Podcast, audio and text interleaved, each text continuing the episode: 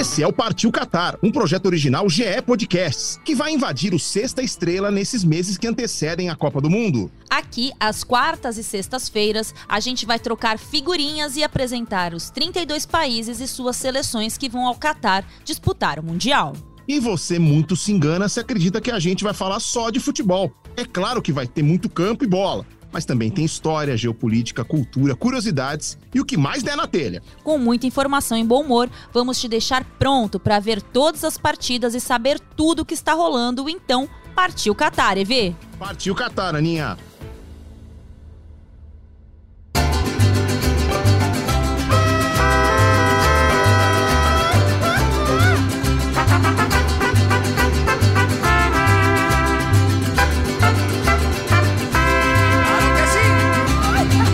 Lá vem. E lá vem eles de novo. Não, não, sai dessa. Lá vem o Chaves, Chaves, Chaves. Ana Chaves, Chaves, comissaria, de se ver. Isso, isso, isso, isso, Chaves,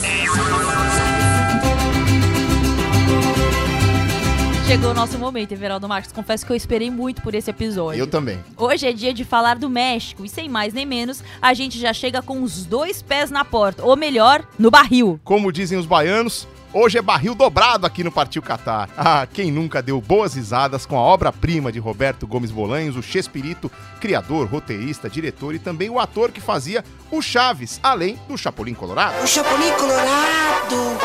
Não contavam com minha astúcia! Chaves é daqueles fenômenos sem igual. Foram sete temporadas com 312 episódios gravados, mas que mais parecem milhares. Mais de 90 países transmitiram as aventuras de Chaves e sua turma, que foi dublado em mais de 50 idiomas. Você é daquelas que cresceu vendo Chaves? Super. É? Uhum. O que, que, que tiver em memória, assim? Eu se, é, sempre passava primeiro o episódio do Chaves e depois o do Chapolin, né? Na concorrência era assim que acontecia, Era né? uma dobradinha. Era uma dobradinha. E eu não gostava muito do Chapolin. Eu, Eu tive que ficar mais velha pra entender um pouco mais as piadas do Chapolin. O meu negócio era o menino do barril mesmo. E engraçado que, assim, alguns dos episódios que eu... Se você pedir pra me lembrar de episódios do Chaves, eu vou me lembrar mais de duas fases que aconteciam fora da vila. Que era na escola, o dia que o seu Madruga é professor. Essa caveira representa perigo! Pre-ri! Entendeu? E no restaurante da Dona Florinda, Chaves trabalhava de garçom lá. Chaves, pega sorvete de baunilha com biscoitos.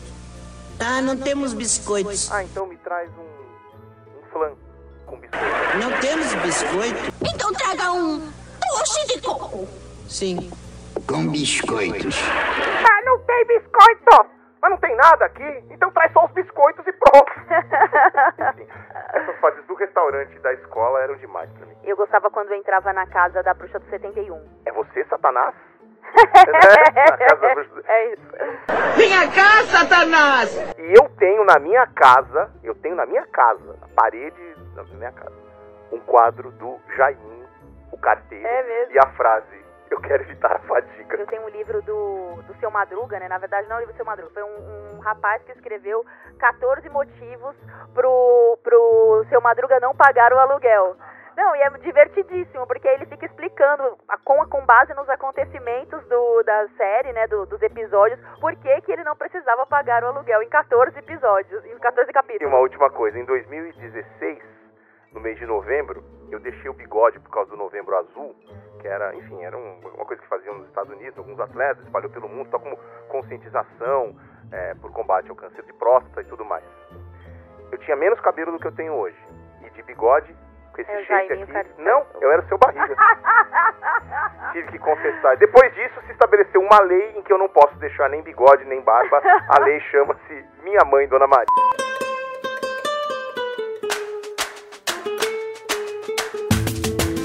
Bom, por mais que a gente quisesse ficar aqui, o, Everaldo Marques, da abertura aos acréscimos falando sobre Chaves, o México é tão rico que a gente precisa seguir a nossa viagem para apresentar o máximo possível sobre esse país e o seu futebol. Eu não conheço o México, mas é nesse momento o meu destino número um, assim, de desejo para as férias.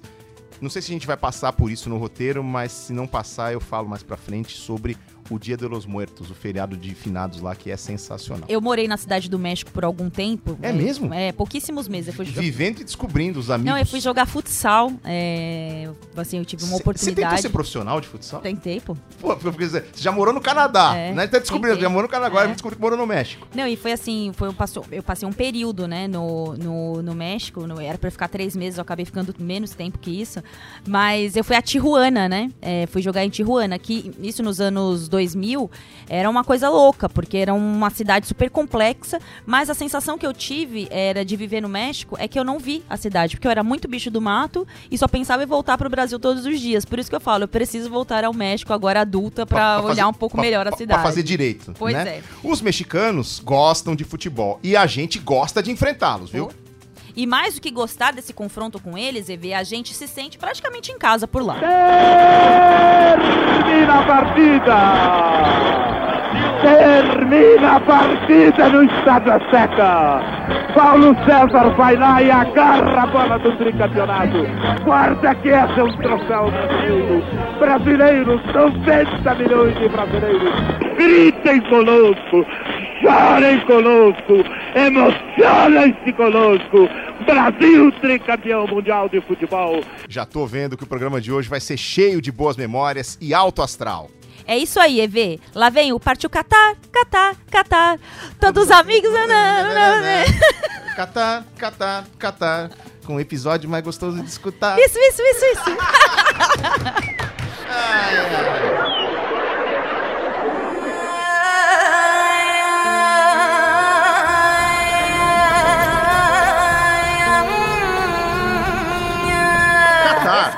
Equador, Costa Rica, Senegal, Alemanha, Holanda, Japão, Inglaterra, Bélgica, México, Camarões, Polônia. Brasil. É um ótimo time com poucos problemas e muitos pontos fortes. Partiu Catar, Aninha. Partiu Catar, EV.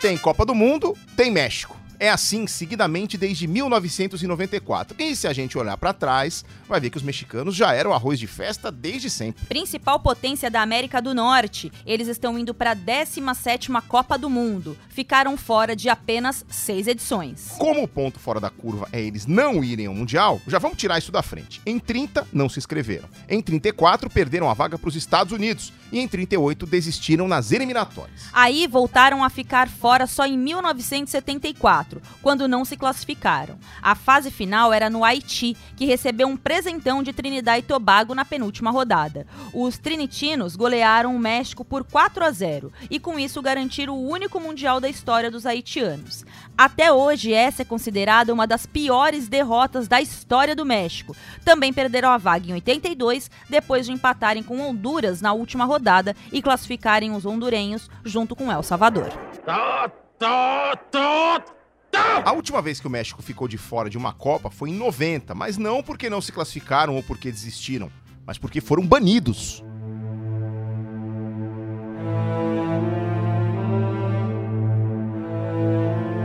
O evento conhecido como Escândalo de Catiruls, ou Catirulazo, aconteceu em 1988, quando quatro jogadores irregulares foram descobertos na seleção mexicana, que disputava as eliminatórias para o Mundial Sub-20 de 1989. después de que el periodista Antonio Moreno encuentre irregularidades entre las fechas de nacimiento verdaderas y las presentadas por la Femex Foot durante un premundial juvenil. Con el apoyo de José Ramón Fernández, los hallazgos de Moreno se vuelven noticia y llegan a los oídos de las federaciones de fútbol de Guatemala y Estados Unidos, quienes presentan una denuncia formal ante CONCACAF. La FIFA no tardaría en darse por enterado. Aurélio Rivera, Geraldo Jiménez, José de la Fuente e José Luiz Mata tinham uma idade maior do que a competição permitia, e graças a isso, o México sofreu uma das punições mais fortes da história do futebol. A FIFA, que era presidida por João Avelange na época, baniu o México de todas as competições oficiais de futebol por dois anos, o que deixou o país fora das Olimpíadas de Seul em 88 e da Copa de 90. Com isso, Hugo Sanches, no que era talvez o melhor momento de sua carreira, ficou chupando o dedo e não embarcou para a Itália. Hugo Sanches é, quase de forma unânime, considerado o maior jogador da história do México, apesar de só ter feito um gol em Copas do Mundo. Disputou três mundiais: 78, 86 e 94. Entre 1981 e 85, ele defendeu o Atlético de Madrid, mas aí mudou de lado e virou ídolo do Real, que foi seu clube de 85 a 92, com mais de 280 jogos e 200 gols marcados.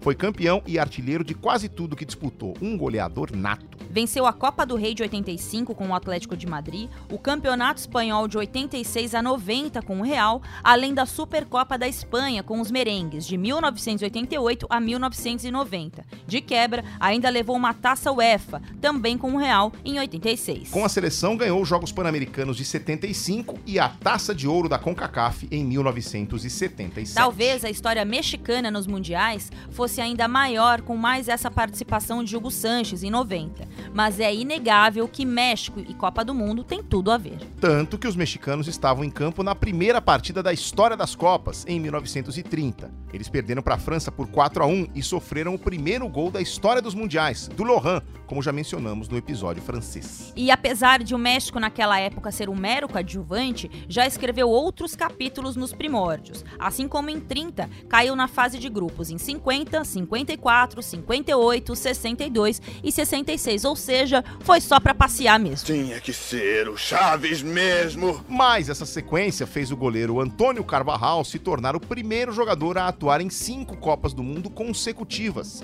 Uma marca fenomenal que só foi repetida por outro goleiro em 2014, quando o Buffon o igualou.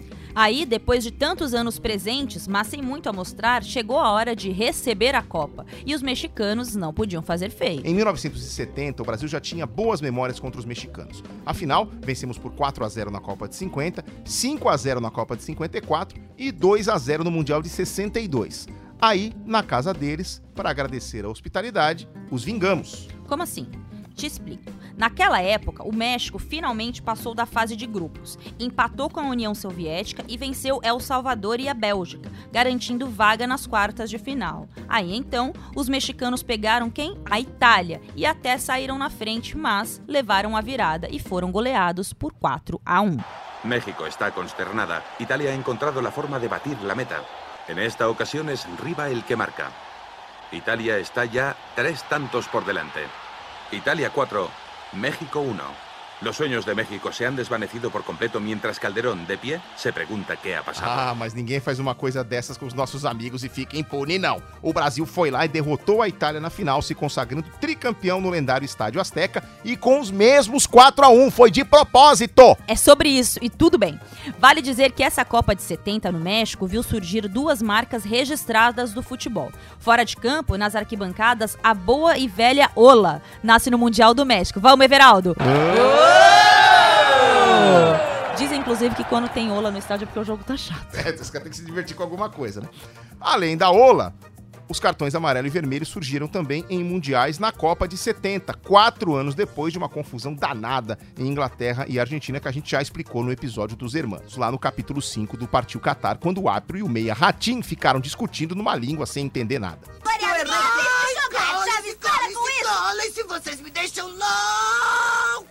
Lá em 1974, foi definido o país sede da Copa de 86, Colômbia. Só que na época, o campeonato tinha 16 times. E depois dessa definição, a FIFA decidiu aumentar para 24. Assim, o presidente colombiano, que já não gostava muito da ideia de receber o evento, avisou a FIFA que, naqueles termos, não ia ter condições de ser o país sede. Com isso, o México se candidatou e venceu uma concorrência contra Estados Unidos e Canadá, curiosamente seus companheiros na missão de organizar o Mundial de 2026. Assim, o México se tornou o primeiro país a receber duas Copas do Mundo. Olha aí o nome deles marcando a história mais uma vez. No Mundial, fez um bom papel na primeira fase, passando do grupo com Paraguai, Iraque e Bélgica, e ainda eliminando a Bulgária nas oitavas. Nas quartas, vendeu caro a eliminação para a Alemanha Ocidental, nos pênaltis. Em 1990, os mexicanos não puderam jogar, mas foi ali que começaram um projeto mais ambicioso, olhando um pouquinho mais para o futuro. No ano seguinte, contrataram o treinador argentino César Luiz Menotti e já em 93 foram vice-campeões da Copa América, como convidados, perdendo a final para a Argentina. Buen balón para Batistuta, posibilidad de corte Batistuta. Es Sancholo. Gol Batistuta, el balón que le metió Cholo Simeone. El segundo para Argentina. Ganó Argentina. A Argentina é campeona da Copa América. No ano seguinte, foram aos Estados Unidos para voltar a disputar uma Copa do Mundo e nunca mais deixaram de ir a um Mundial. Os anos 90 foram muito importantes para os mexicanos, mas foi ali também que começou a sina de sempre: cair nas oitavas de final e, se possível, para o Brasil. E o recorte já não é pequeno. Se liga só: em 94, 98, 2002, 2006, 2010, 2014 e 2018, a seleção mexicana passou da fase de grupos e foi eliminada nas oitavas de final. A cada eliminação, a mesma manchete tomava conta dos jornais. Jogaram como nunca, perderam como sempre.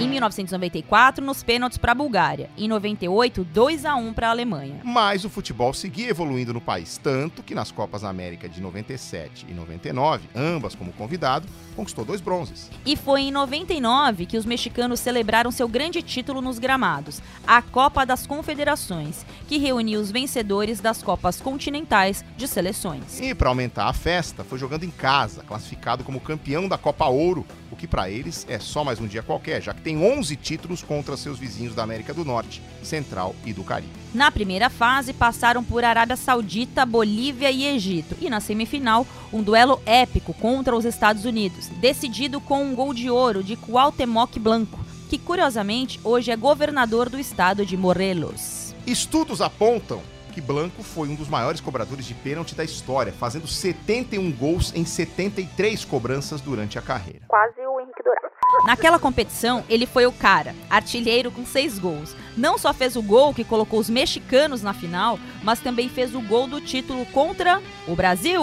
Siga meus bons! Em um jogo insano. 4 a 3 com Blanco fazendo o último gol dos campeões e frustrando aquela equipe que tinha Dida, Odivan, Zé Roberto, Vampeta, Alex, Ronaldinho e ele, o professor Vanderlei Luxemburgo. 3 contra 2.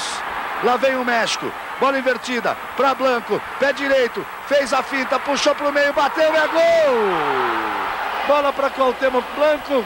Quarto gol do México. Aquela seleção também tinha o lendário Jorge Campos, famoso pelos uniformes coloridos e por uma trajetória bastante única no futebol. Pois é, atacante no começo da carreira, ele brigou pela artilharia do Campeonato Mexicano na sua primeira temporada como profissional, mas logo virou goleiro, mesmo tendo 1,73m de altura. Uma vez conversando com o Fernando Braz, ele falou assim pra mim, Ana, goleiro tem que ser louco. A, a prova tá aqui, ó, nesse texto. Né? Boas defesas, saídas de gols mirabolantes e seu jeitinho meio maluco foram suficientes para fazer dele um ídolo do Pumas e do país, que defendeu nas Copas de 94, 98 e 2002. Em alguns momentos chegou até a voltar a jogar como atacante. Em 2006 foi assistente técnico da seleção do Ricardo Lavolpe. Para ficar ainda mais aleatório, hoje ele é dono de uma rede de fast food e também comenta jogos na TV. Chama nós aí! Não contavam com minhas. Os mexicanos aproveitaram um bom momento e foram muito bem na virada do século, mostrando que não estavam de brincadeira na Copa de 2002, vencendo Equador e Croácia e empatando com a Itália em um jogaço, 1 a 1. Blanco. Jogou pra dentro da área, Borghetti, o toque de cabeça pro gol!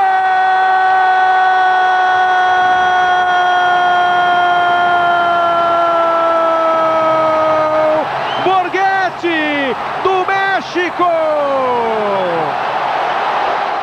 Aí vieram as oitavas, sempre elas, hein, Evê? Volta o cão arrependido. Perderam para os Estados Unidos em um jogo muito polêmico, mas a boa fase seguiu. Em 2006, o México foi um dos oito cabeças de chave para a Copa da Alemanha. Dessa vez, a eliminação nas oitavas doeu muito, mas muito mesmo. Rafa Marques, mais uma lenda mexicana que marcou seu nome no futebol espanhol pelo Barcelona, abriu o placar contra os argentinos aos seis minutos. Hernan Crespo empatou logo depois. O jogo ia para prorrogação, mas como uma facada na alma, veio aquele inesquecível golaço de Maxi Rodrigues aos 53 do segundo tempo. La va a cambiar Messi, la va a recibir Sorín. Quiero ver dónde está Tevez. Quiero ver dónde se ubica Aymar. El pelotazo que viene, la viene bajando de zurda. ¡Golazo! ¡Gol!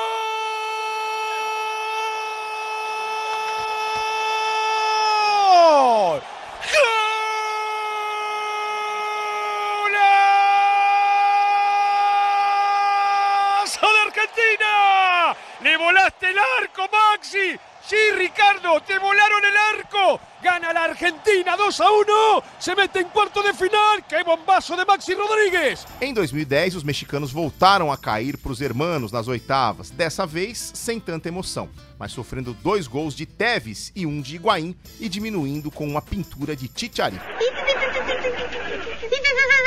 Só não te dou outro. Charito eterno, né? Charito eterno? Eterno, né? Não, não, porque ele continua, É, toda hora tá ele e o, e o goleiro lá, né? Terminar.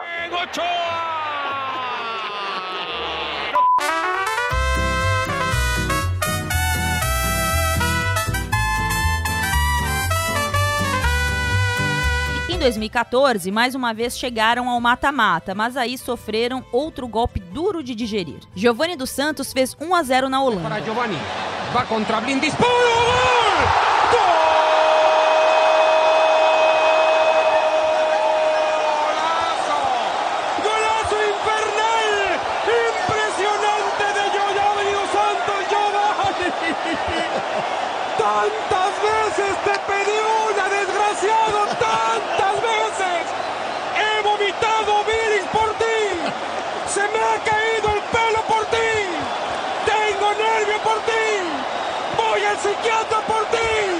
¡Y hoy, hoy por fin apareces, maldita sea! ¡Por fin apareces! E o placar estava assim até os 43 do segundo tempo. Aí Snyder empatou e aos 49 eu vou colar aqui de Everaldo Marques. Vai, Everaldo. Ruim telar. Virou. ¡No puede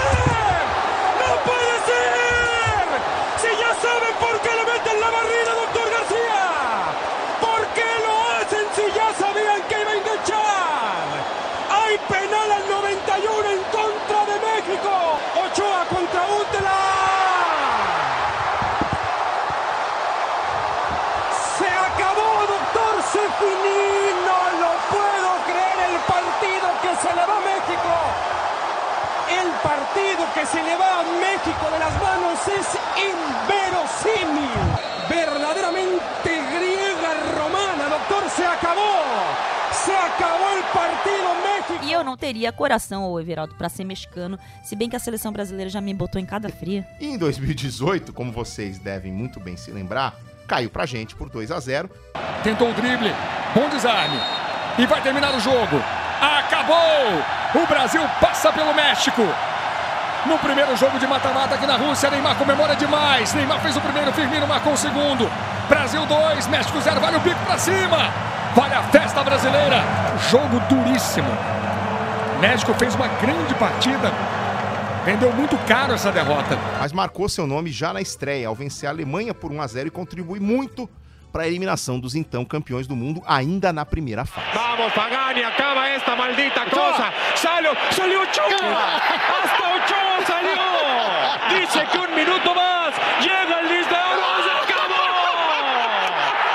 No lo puedo creer. ¡Puta madre! No lo puedo creer, doctor. He sufrido en el Día del Padre.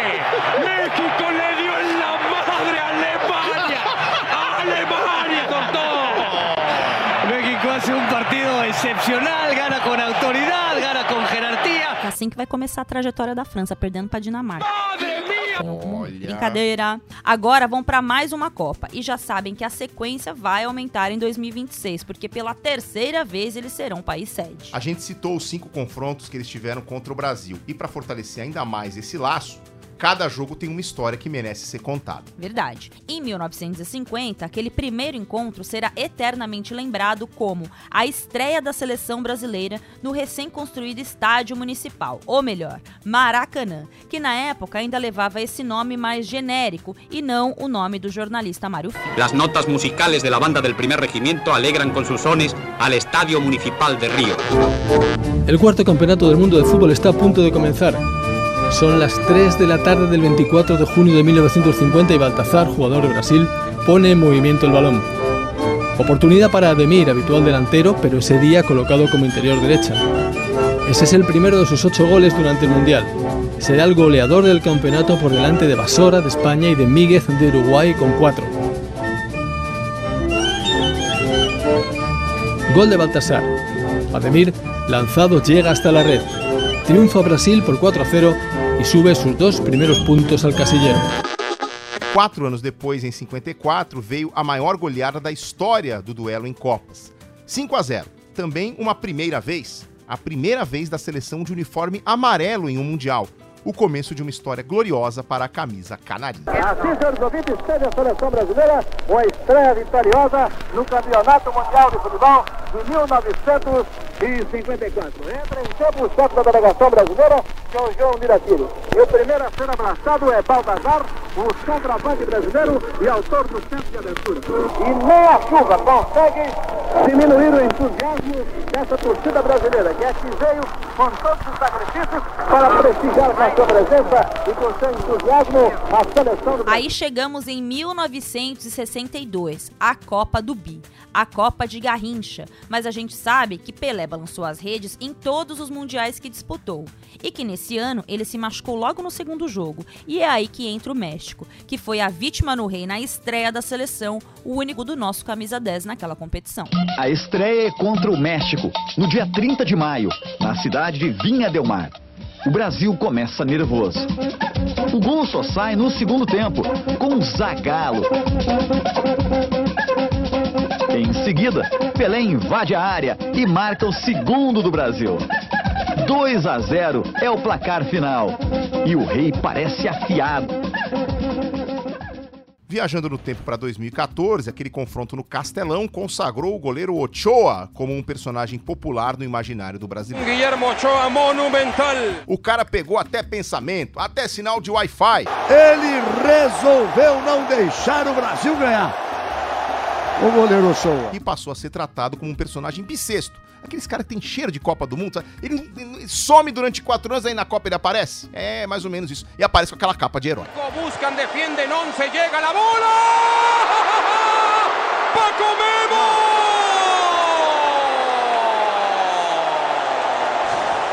Al Corcovado. Paco Memo al Corcovado, sí. Con las manos estiradas, con las manos cruzadas, con la ingle. De Buche, de Nana y Nenapil. Guillermo Ochoa hace un juego monumental. Este partido se va a recordar de por vida.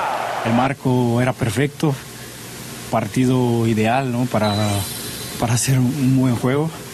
Eh, contra Brasil en su casa, Copa del Mundo, sin duda, sin duda mantener el, el cero con, con, la actuación que, que tuvimos todos, ¿no? todos en general. Creo que nos vamos contentos por, por el punto porque não é nada fácil jugar contra, contra local. Em 2018, o confronto só reforçou essa lenda urbana, que agora já se tornou uma verdade absoluta. Ochoa, de novo, pegou muito. Ochoa! Ochoa!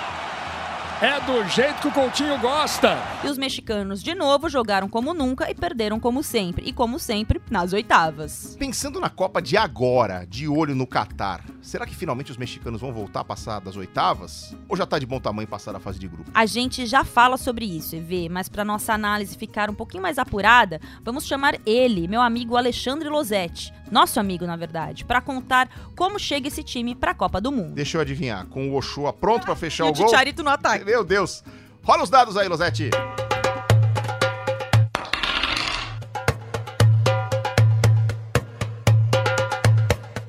Até a data FIFA de setembro, 112 jogadores já haviam sido convocados para os 65 jogos disputados pela seleção mexicana desde a Copa de 2018.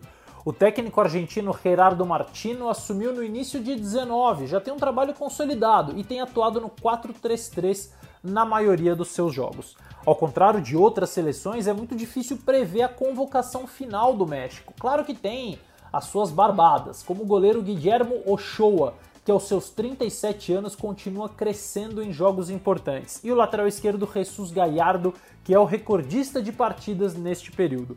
Mas, por exemplo, no ataque, tem muita gente com um número parecido de atuações. O Jesus Corona, o Orbelin Pineda, o Uriel Antuna, o Roberto Alvarado Irving Lozano e o artilheiro do ciclo Raul Jiménez. Será que todos eles vão para o Catar?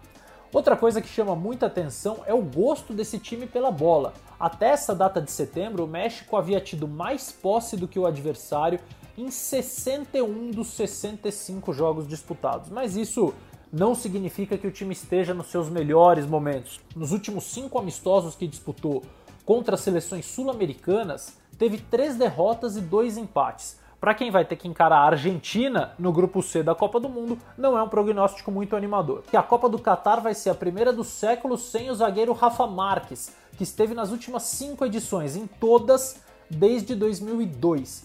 Mas na de 2018 ele ficou meio escondido. É que ele estava sendo investigado pelos Estados Unidos por suposta ligação com o narcotráfico, então ele treinou com um uniforme sem marcas de patrocinadores e não apareceu em áreas de entrevistas com outros logotipos da Copa. Recentemente, em julho, já livre, ele foi anunciado como o novo técnico do time B do Barcelona. Alguém duvida que logo logo ele assume a seleção mexicana? Um beijo, amigos, arriba e até a próxima!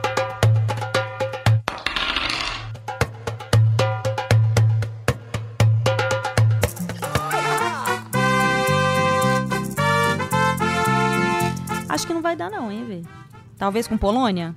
Hum, é, não, mas acho que não. Acho, acho que não. Acho que talvez nem, nem oitavas dessa vez para os mexicanos. Vou até torcer por isso. Gostaria, mas acho que não vai rolar. Não. Se puder dar uma dificultada para a Argentina sentir uma pressão de Copa do Mundo, a gente gosta, ajuda, né? né? Já afinal são os nossos amigos, os, os mexicanos, né? Boa. Valeu, Ale. Mas eu quero voltar, Everaldo, a falar um pouquinho da relação do Brasil com o México, que é longa entre as seleções e também no futebol de clubes. Afinal, o México só fica atrás do Brasil na América Latina se o assunto é dinheiro. E com um povo tão apaixonado por futebol, é claro que eles vieram buscar uns brasileiros para brilhar por lá. Essa grana é convertida em domínio contra seus vizinhos. E até quando jogaram contra brasileiros e argentinos na Libertadores, fizeram bonito. Os times mexicanos participaram da Libertadores entre 1998 e 2017, sempre como convidados. E, curiosamente, pelo regulamento, nunca poderiam se classificar para o Mundial de Clubes caso fossem campeões. Fato é que nesse tempo nunca foram campeões, mas chegaram em três finais e mais cinco vezes nas semis. Bom, os colorados sabem bem o que é isso. A bola batida, o gol marcado. Ergue o Oscar Ruiz. Acabou! Acabou! O Internacional de Porto Alegre é bicampeão da Libertadores. Três para o Inter. Dois para o Chivas. Final de jogo. E será que eles não gostariam de voltar a competir na Liberta? Porque na Liga dos Campeões da CONCACAF não tem competição. 58 edições do torneio, os mexicanos venceram 36. E só não estiveram na final em duas. Duas. Que loucura. O América do México é o principal campeão, com sete títulos. Mas tem pra todo mundo, é ver. Cruz Azul tem seis, Pachuca e Monterrey mais cinco cada e por aí vai. E aí, consequentemente, os mexicanos chegaram a vários mundiais de clubes. Contra os principais times do planeta, só chegaram em uma final em 2020. E aí, nesse caso, quem lembra bem são os palmeirenses. Vai o Gignac para cobrança, partiu pé direito da bola! Gol! E o árbitro apita fim de jogo em Doha, no Catar. Para frustração do torcedor do Palmeiras, para frustração do futebol brasileiro. Mas essa conexão entre brasileiros e mexicanos volta muito no tempo, com vários brasileiros se tornando ídolos por lá. Zag foi o primeiro grande nome brasileiro a vencer vários títulos e marcar época por lá.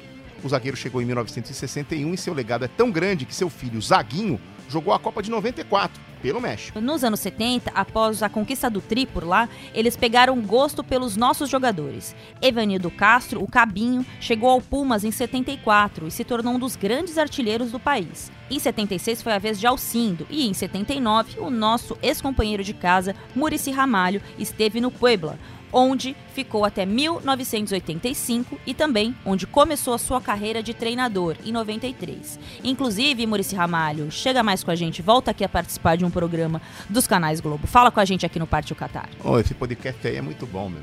Quer trabalho, meu filho? Ah, eles são fanáticos, né? Eles são muito fanáticos. Eles são muito parecidos com a gente, né? cara? São muito parecidos com a gente. E, e no México é assim, eles, eles, Isso é uma coisa diferente que eles fazem no México, que os times escolhem a, a hora que tem que jogar futebol.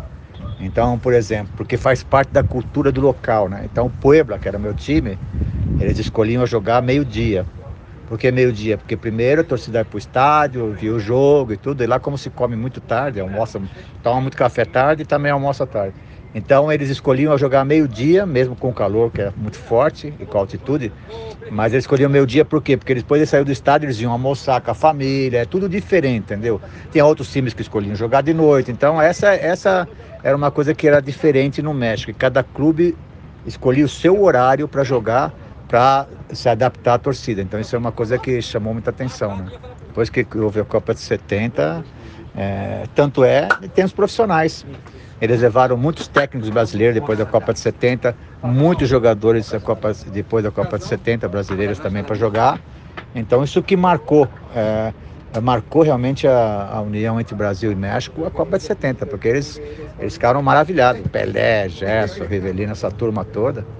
Então é. E até hoje tem esse laço aí entre Brasil e México. E recentemente tivemos o ex-goleiro do São Paulo, que foi para o México, voltou para o Brasil e voltou para o México de novo, o nosso Thiago Volpe. Fala com a gente aqui, Volpe. Aqui está bem na frente a questão da organização da grande maioria dos clubes. Hoje tem clubes no Brasil que estão muito bem estruturados, né? Mas ainda assim não se compara com a estrutura dos times aqui no México, a nível de organização, a nível de, de investimento. É, é, essa é uma, é uma questão até tipo que talvez para quem quem está aí e nunca ouviu falar possa soar estranho, mas é, é, o México tem um problema que ele é um país muito fechado, né? É, a liga passa em poucos lugares, mas é, eu posso te afirmar com toda certeza que a organização da liga aqui ela está alguns passos na frente da, da nossa e em questão estrutural dos times também, é, não, não, não tem comparação.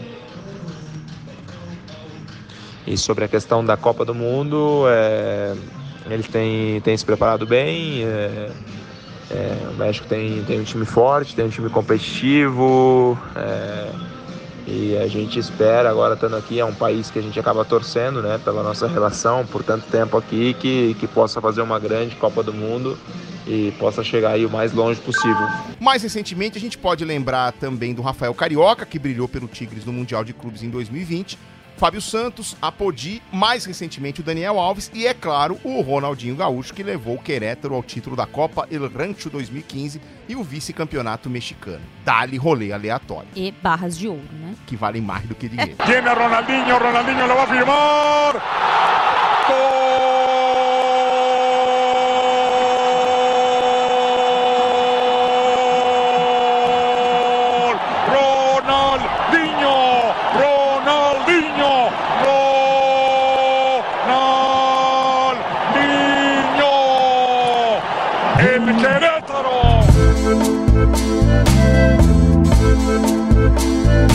História do México nas Copas é antiga e recheada de acontecimentos, o que dizer da história desse país tão grande e tão rico? Quando ainda era parte da Mesoamérica, desde uns 200 anos antes de Cristo, foi palco para o amadurecimento de muitas culturas e civilizações extremamente avançadas, desde os maias e astecas mais conhecidos, mas também de olmecas, zapotecas, teotihuacanos e outros. Essa galera aí foi fundamental em muitas invenções e avanços em diversas áreas Desde arquitetura, vocês já viram os templos e as pirâmides que eles fizeram? Até matemática, astronomia, medicina. Em 1521, a Espanha conquistou e colonizou o território mexicano e a base de Tenochtitlan virou vice-reino da Nova Espanha. O México só viria a existir então em 1821, após a independência da colônia ser reconhecida. Depois da independência, foram muitos anos de instabilidade, guerra com os Estados Unidos, guerras civis, impérios e, como é comum pelas bandas, claro, uma ditadura. Só que no caso deles, a ditadura veio antes e os mexicanos tiveram sua revolução em 1910 fazendo sua constituição que segue firme e forte até hoje,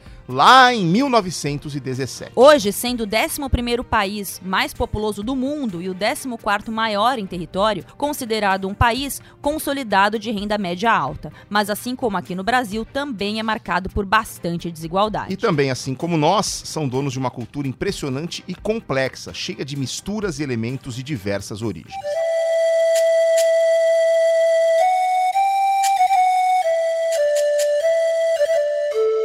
A arte pós-revolucionária no México é muito lembrada até hoje por causa de muitos nomes, mas principalmente por um casal. Frida Kahlo, pintora que é referência em questões de identidade, gênero e classe, e segue até hoje sendo um ícone dos movimentos feministas e também LGBTQIA+.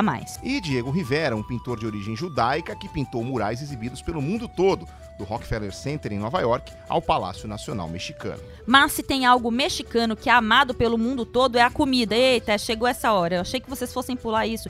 E talvez também a tequila. Mas vamos falar da comida, porque tequila eu tomei um porre quando eu tinha um, quando eu era jovem, eu não consigo nem sentir o cheiro hoje em dia. Era um negócio chamado mexicano. Era um copinho de tequila dentro de um copo de chopp. Então fica o copinho virado para baixo, quando você levanta, você toma o primeiro gole do chopp e o, gole, o, o, o, copinho vira, e vira uma mistura de tequila com cerveja.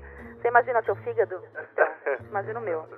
Vamos voltar pras comidas. Ai, ai, bom, então até. Bom, então deixa a tequila de lado, porque realmente é, é bruto, mas, mas é bom.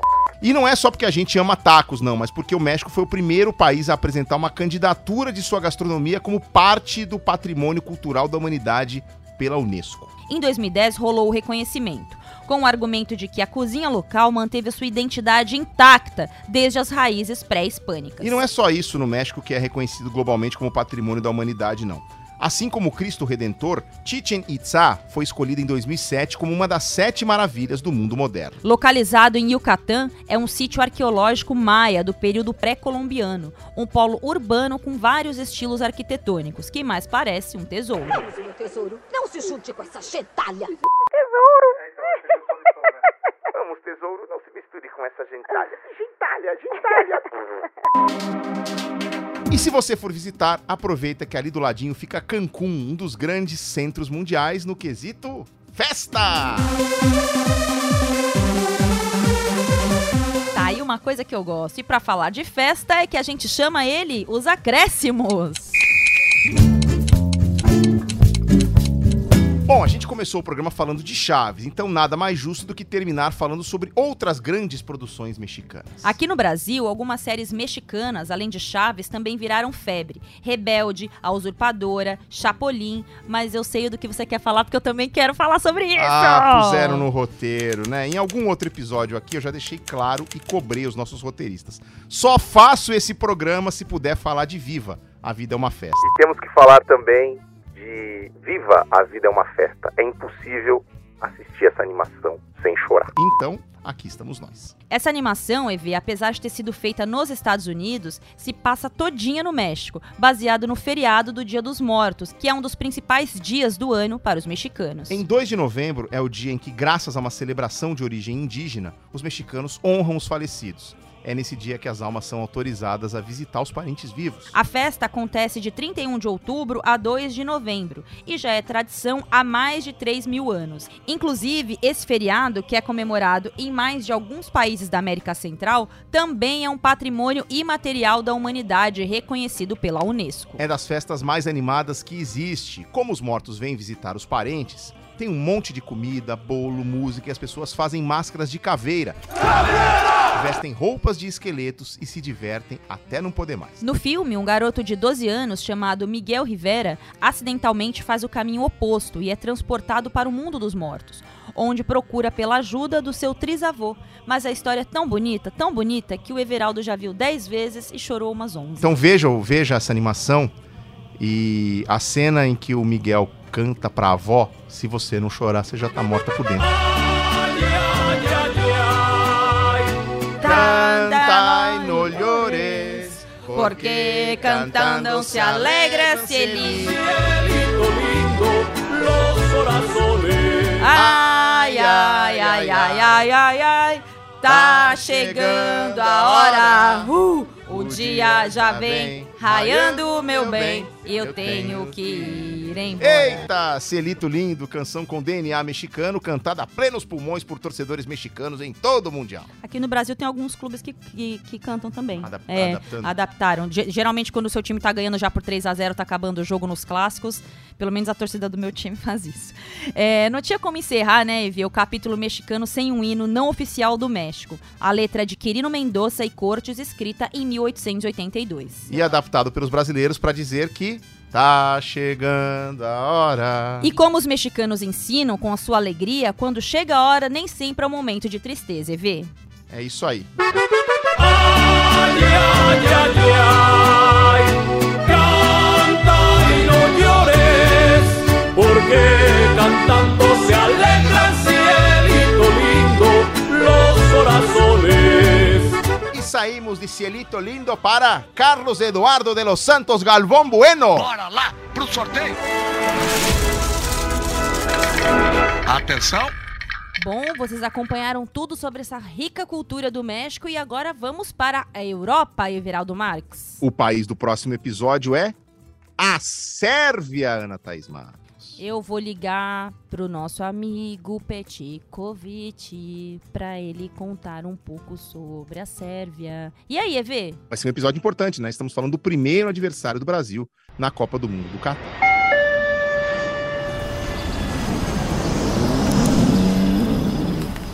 O Partiu Catar é uma produção original GE Podcasts, apresentada por mim, Everaldo Marques. E por mim, Ana Thaís Matos. Pesquisa, roteiro e produção são obras de Pedro Suaide e Rafael Barros. Produção de Denise Bonfim e apoio operacional de Lucas Garbelotto e Maurício Mota. Edição e sonorização do programa são feitas por Bruno Mesquita e Pedro Suaide. A coordenação de podcasts é de Rafael Barros e a gerência é de André Amaral.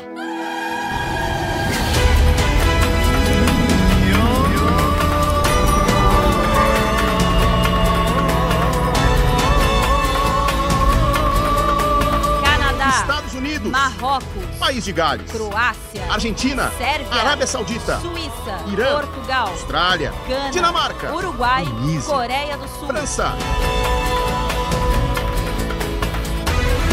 Então, partiu Catar? Partiu Catar!